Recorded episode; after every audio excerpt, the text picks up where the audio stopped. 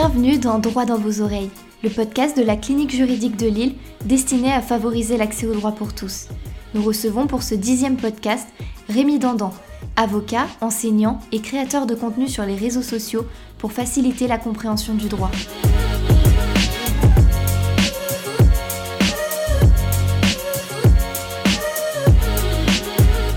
Pour cette dernière rubrique, nous vous proposons une série d'affirmations qui sont tantôt vraies et tantôt fausses. Euh, nous vous proposons de répondre selon cas, info ou intox, et euh, de dire pourquoi. Très bien. Alors première affirmation, il y a une décision de justice qui interdit le lancer de nains en France parce que ce serait contraire à la dignité humaine. Conseil d'État, 27 octobre 1995, Morsan-sur-Orge. Donc c'est vrai. Info. Et plus précisément, ça dit pas que c'est contraire à la dignité humaine, ça dit que c'est contraire à la dignité humaine, qui est une composante d'ordre public. Donc info. Info.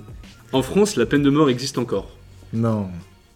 Non. Intox, article 66-1, je crois, de la Constitution, et évidemment, euh, protocole 6 et 13, additionnel à la Convention européenne sur les droits de l'homme. Troisième affirmation, il n'est pas d'usage de féminiser l'appellation de certaines C'est pas professions juridiques. 66-1, c'est 80 et quelques, 88 ou par là, je crois. À On vérifier. vérifiera. Vous irez voir. On demandera à la voir. Donc affirmation numéro 3, il n'est pas d'usage de féminiser l'appellation de certaines professions juridiques comme bâtonnier et avocat.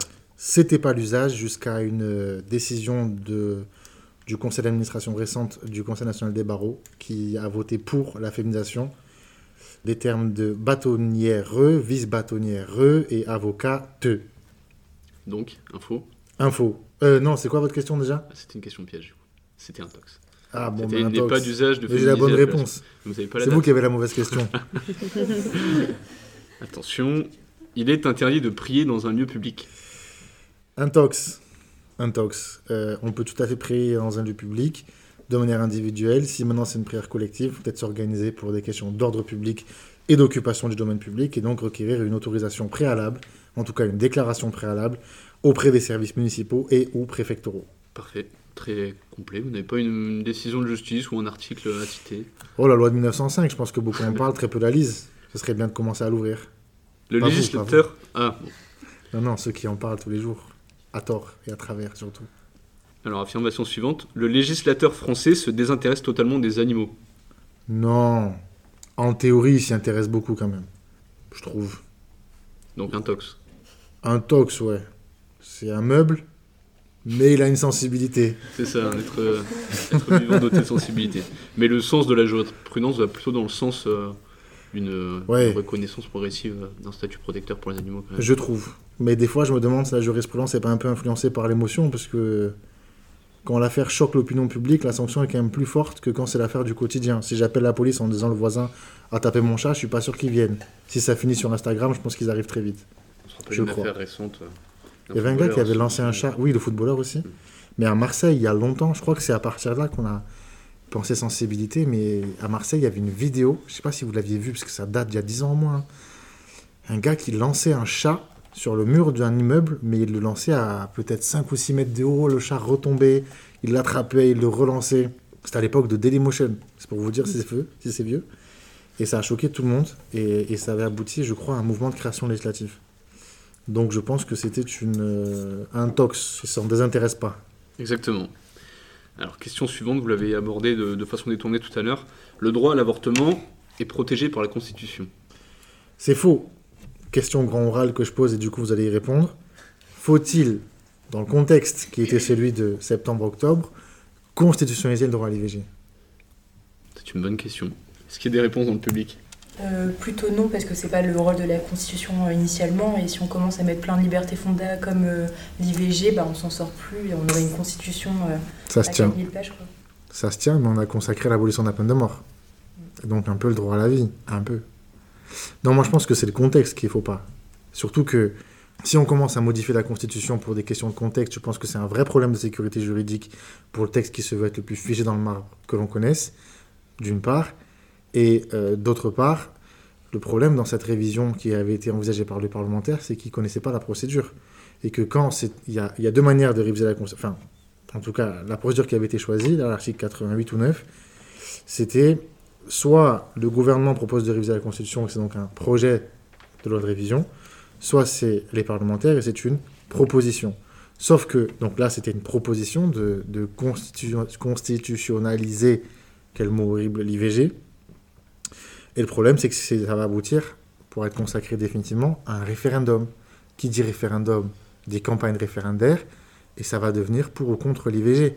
Est-ce que du coup, c'est pas un risque que, contre toute attente, le contre, le fait de constitutionnaliser gagne, et donc ça remettrait en question, peut-être, alors qu'on veut le protéger plus, le droit à l'IVG.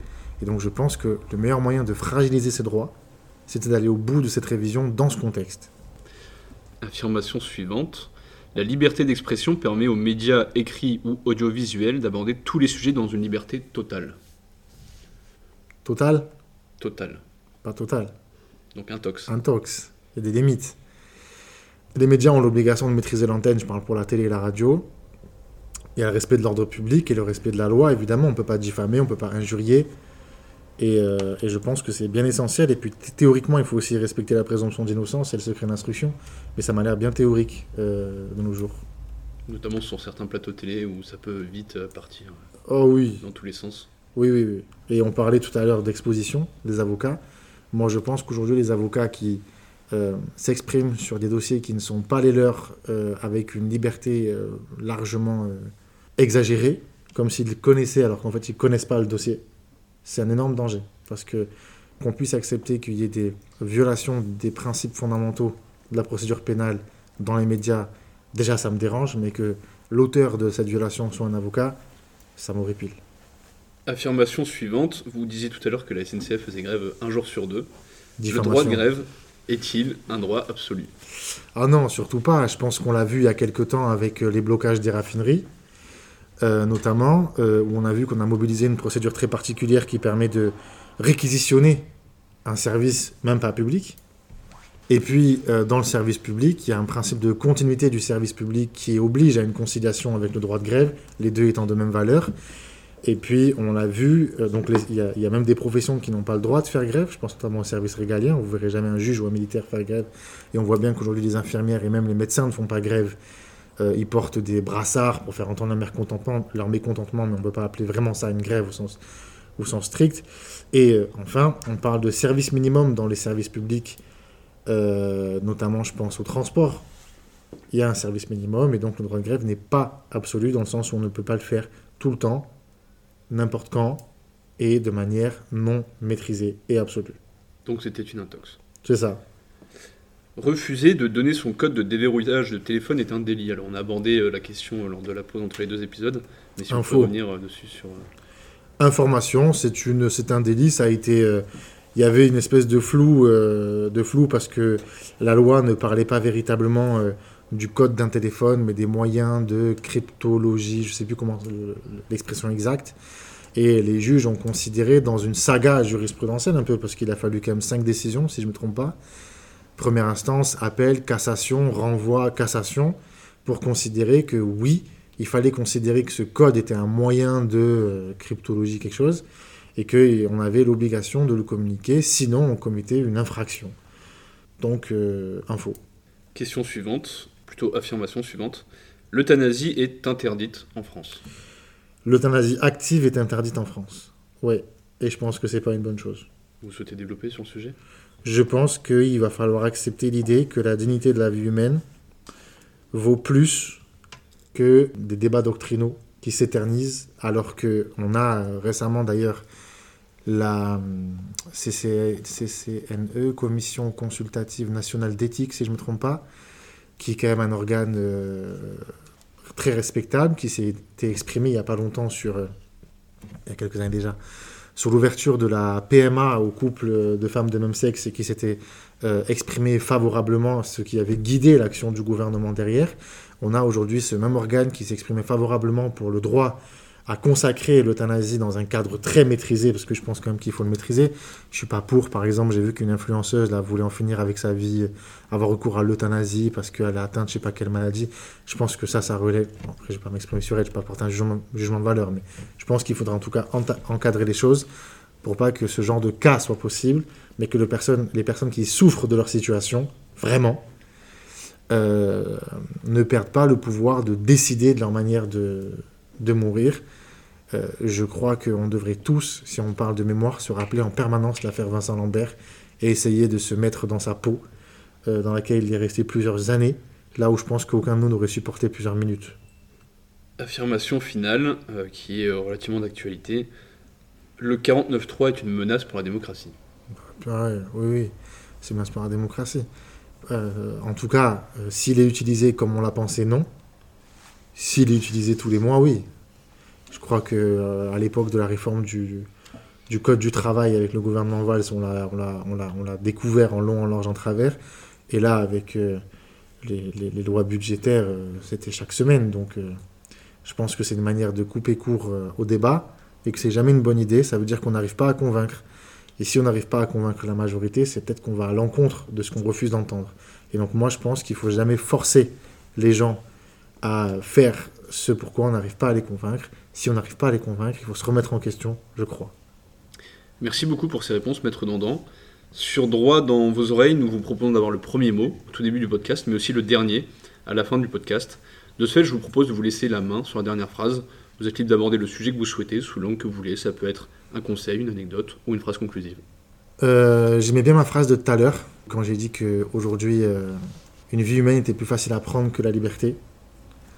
Et je pense qu'il euh, faut par contre adopter un comportement contre ça et qu'il faut pas se contenter des réseaux ou de, ou de dénoncer, mais qu'il faut se rappeler que le citoyen est à l'avant-garde de la conquête des libertés et euh, du gardiennage des libertés. Et donc il faut arrêter de remettre la faute sur les autres et chercher sa part de responsabilité. Parce que je pense qu'avec la stratégie des petits pas, si on y met tous un peu d'une autre, on finira par retrouver la société laquelle on a, qu'on avait consacrée et de laquelle on rêve aujourd'hui alors qu'elle était là il n'y a pas si longtemps. Parfait, merci beaucoup pour, euh, pour nos échanges. Merci à vous. Merci d'avoir écouté Droit dans vos oreilles, le podcast de la clinique juridique de Lille destiné à favoriser l'accès aux droits pour tous. Besoin d'être informé gratuitement sur vos droits ou simplement orienté? Contactez-nous par mail à cliniquejuridiquelille.com ou rendez-vous sur notre site internet cliniquejuridiquelille.com.